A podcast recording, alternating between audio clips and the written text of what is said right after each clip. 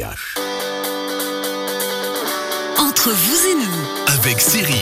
Bonjour et bienvenue, c'est vendredi et tous les jours, tous les vendredis de 11h à midi, toutes les semaines plutôt, reconcentre-toi garçon, toutes les semaines on se retrouve avec nos experts de la région pour faire le tour de leurs spécialités diverses et vous conseiller le mieux possible. Aujourd'hui autour de la table, Guillaume Boisdin, bonjour. Bonjour Cyril. Comment ça va? Merci très bien et vous? Une merveille. Guillaume, notre développeur immobilier avec brevet fédéral, on le rappelle, Logipro SARL à Valdillier. De quoi parle-t-on aujourd'hui? On va parler d'un sujet d'actualité comme d'habitude, la hausse des prix des matériaux dans Bah la ouais. construction. Alors, est-ce que c'est le bon moment pour construire? Vous nous le direz tout à l'heure. Exactement. C'est ça. hein. Avec nous aussi, Léonard Dupéret. Bonjour, bienvenue. Bonjour Cyril. Tout va bien? Oui, très bien, merci. On rappelle le garage IMOF à Aigle. Vous nous donnez des conseils aujourd'hui sur les véhicules hybrides. Oui, Est-ce que c'est bien ou pas? On va le savoir. tout On va le savoir hein, grâce à vous. Et notre padawan euh, du jour, notre nouveau venu, Alexandre Frochot. Bonjour, bienvenue. Bonjour Cyril, merci. Alexandre de l'école de Némésis, ici même euh, à Montaix. Alors aujourd'hui avec vous, on va parler, bah, c'est bah, c'est la fin des vacances, le milieu des vacances pour d'autres aussi. Et oui, ça peut être l'heure du bilan, de la recherche des solutions méthodologiques pour bien finir cette année scolaire. Bah, c'est ça, parce que là il reste maintenant deux mois. Eh oui, Dernière ligne droite, et comment bien bosser sans trop stresser? Exactement, et sans ça, paniquer. hein. Et sans paniquer surtout.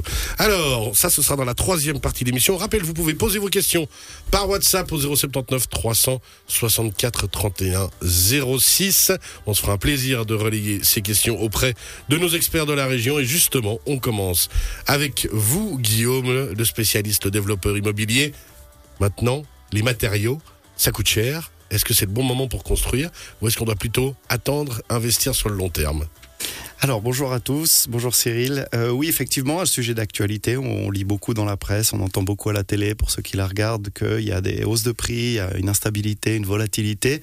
Euh, c'est vrai qu'on a euh, eu la chance ces 15 dernières années dans la région et dans le pays d'avoir des prix assez stables pour les matériaux de construction. C'est la plus forte hausse nettement hein, de, ces 15 dernières années dans, la construction.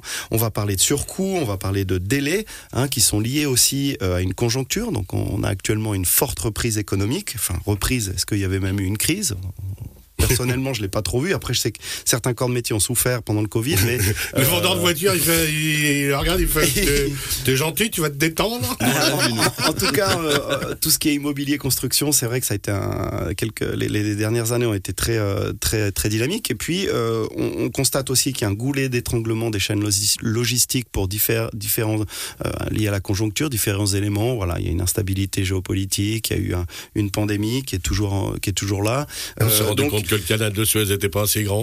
oui, un, un, un, contain- un porte-container qui se bloque dans le canal Et c'est la- la- la- l'approvisionnement tout entier de l'Europe. Bref, les gens ont compris qu'on était euh, dans une économie à flux tendu et puis que la moindre interférence pouvait avoir des conséquences assez euh, désastreuses sur les prix.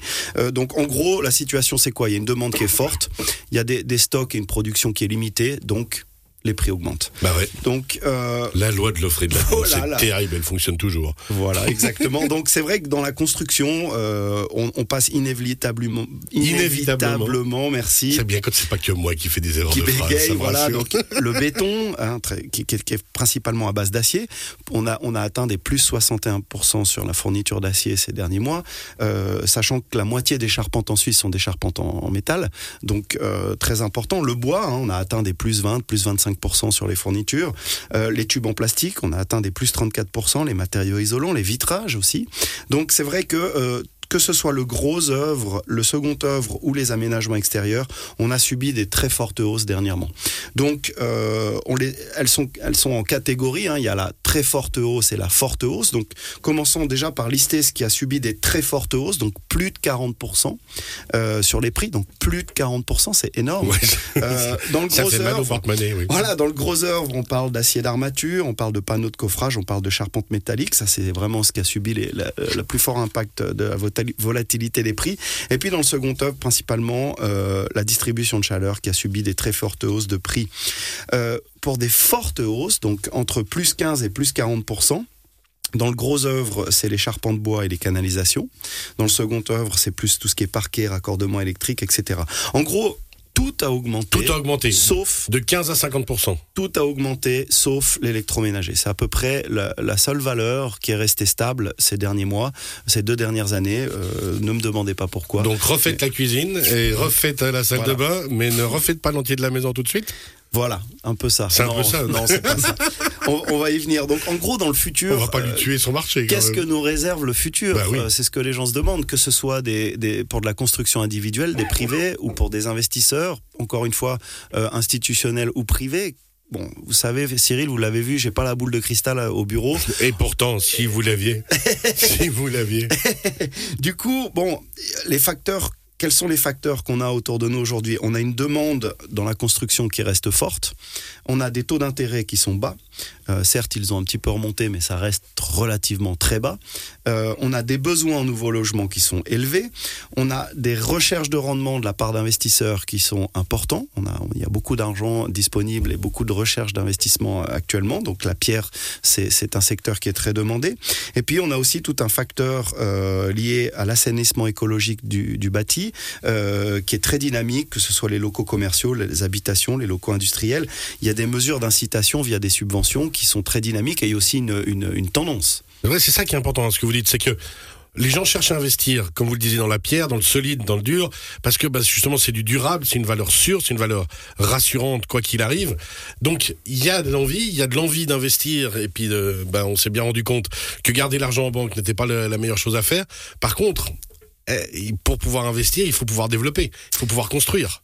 Voilà, donc c'est vrai que la tendance, en gros, il y a tous les éléments qui sont là pour un cocktail, euh, j'ai envie de dire, d'instabilité des prix, euh, voire de hausse de prix. C'est vrai qu'on aime plutôt, et surtout pour la partie financière, de la stabilité dans la vie en général. Donc c'est vrai qu'actuellement, c'est une situation qui est très délicate pour tout le monde, que ce soit pour euh, les maîtres d'ouvrage, pour les entrepreneurs, pour les fournisseurs, pour les maîtres d'État.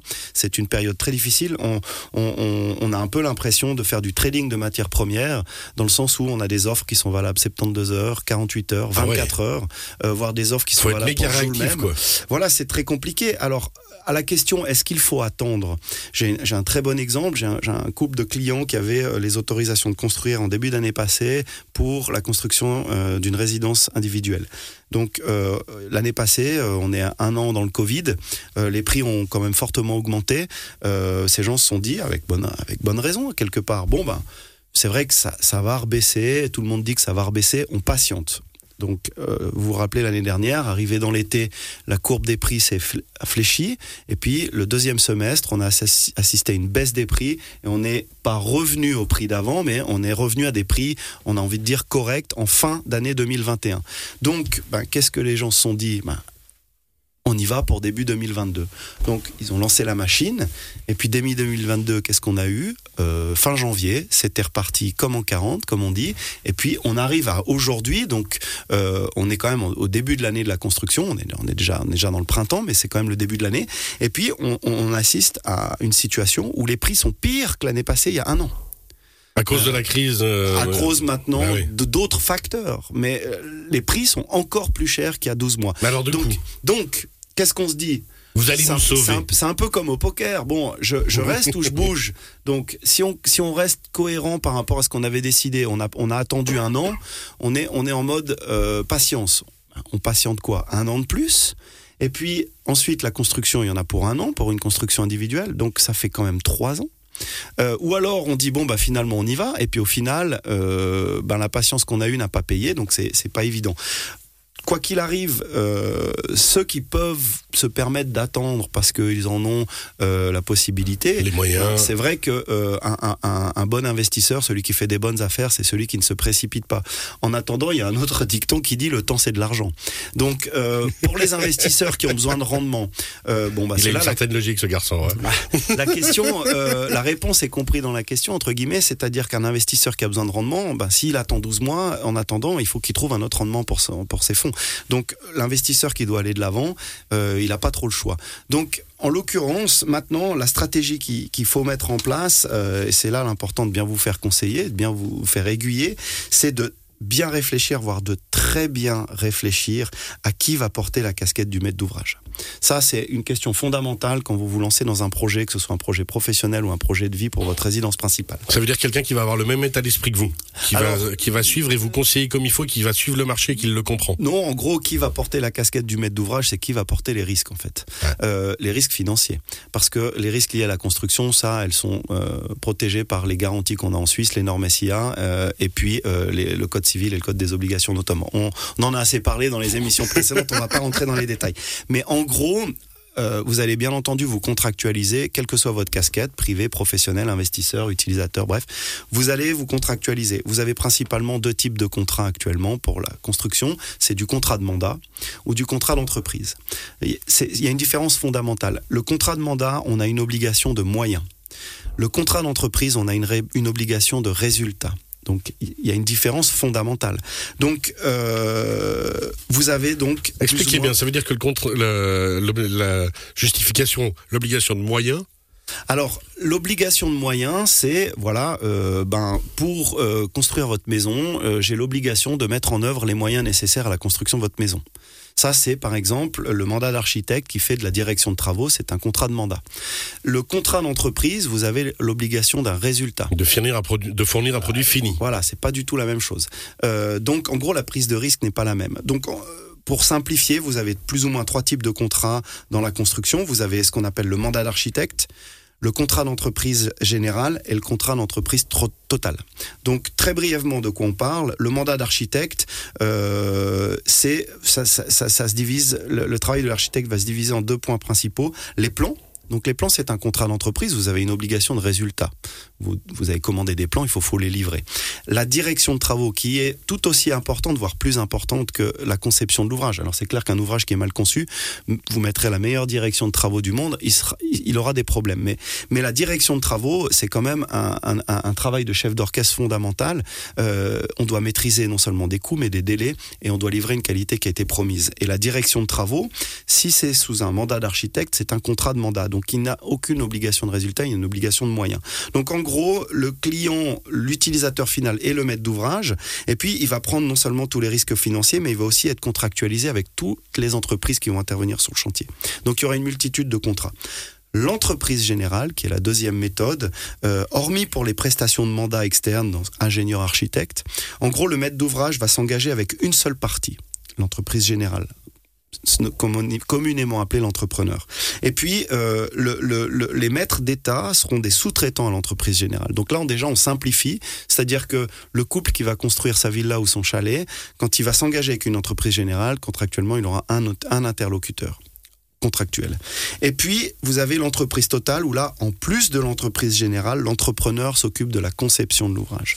Donc, Donc, la création déjà architecturale et ingénierie. Voilà. Donc en gros, c'est l'entreprise, l'entrepreneur, l'entreprise totale cette fois, qui va s'occuper de du projet de A à Z. Mais alors à chaque fois, il faut un des niveaux de compétences personnelles et deux des niveaux de confiance. Exactement. Parce que ça veut dire que si on est capable de faire la première partie juste avec l'architecte puis ensuite de déléguer, il voilà. faut être prêt un à justement prendre la responsabilité personnelle de gérer tout le chantier et puis d'avoir les compétences parce qu'on peut se faire vendre euh, du vent facilement si on ne maîtrise pas euh, assez l'architecture, l'ingénierie, la construction et compagnie. Exactement. Et puis ensuite, par contre, si on prend le niveau 3, il faut une confiance totale en la personne avec qui on va travailler. Exactement, vous avez bien résumé Cyril, vous, vous connaissez le métier. Eh, j'ai écouté, j'ai écouté. Moi, polyvalent. Je, suis, je, suis écoute, je, je, suis à votre écoute, Alors, je suis passionné. Les conseils qu'on peut prodiguer à nos auditeurs, c'est un, de euh, se baser contractuellement sur la SIA 118, qui est une base contractuelle pour les travaux euh, de construction, qui est une excellente base contractuelle.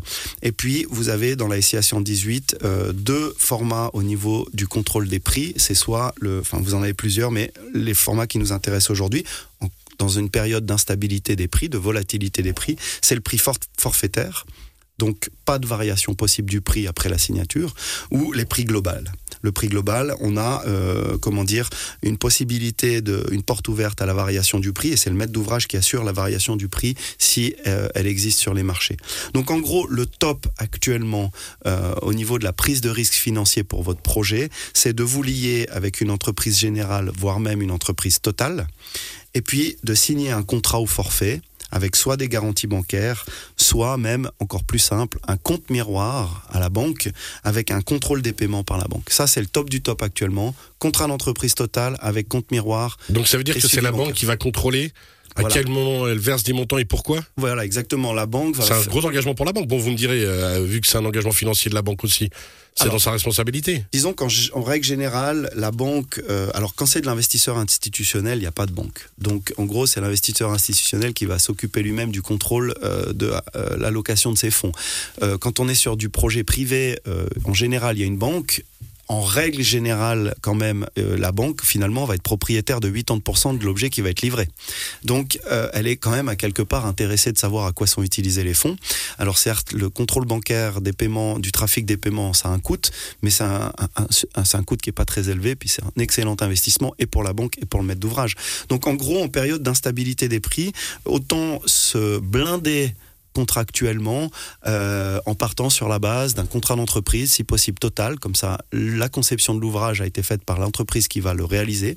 Et puis, Et puis il y a un contrat qui a été passé, donc on sait que le produit doit être fini, voilà, on doit a, être donné. on a une entreprise avec, en qui on a confiance, on a des prix qui sont bloqués entre guillemets et euh, on a un contrôle bancaire euh, qui est fait. Donc ça c'est vraiment le, le la casco totale. Ce que va conseiller justement le développeur immobilier que vous êtes avec brevet fédéral, on le rappelle, parce que justement, c'est un peu, c'est votre rôle, ça va être de faire, de gérer un ouvrage entre guillemets de A à Z. Bien sûr, bah, c'est les prestations qu'on réalise depuis le début. Hein. Logipro, c'est 11 ans cette année. On a toujours été sur ce créneau-là. Et puis, c'est vrai que plus le temps passe, plus les gens recherchent de la sécurité. Euh, et, et, et, plus c'est le genre de type, et le type de contrat que les, que les maîtres d'ouvrage recherchent, qu'ils soient professionnels ou privés. Oui. Merci beaucoup. Guillaume, on rappelle, vous posez vos questions par WhatsApp au 079 364 31 06 avec grand plaisir. D'ici quelques instants, Léonard, on vous a pas entendu, hein, Léonard et Alex, euh, tranquille, mouchés par le côté immobilier, On écoute avec beaucoup d'intérêt. tout à fond. Merci beaucoup, Léonard. D'ici quelques instants, on le rappelle, euh, Léonard Dupérin, on va parler ensemble des voitures hybrides. Et là, dans la troisième partie d'émission, ce sera à l'heure du bilan des vacances. Il reste deux mois, Alexandre Frochot avec l'école des Mésis, pour préparer cette fin d'année le mieux possible. Tout ça, c'est dans quelques instants. Petite pause musicale, à tout à l'heure.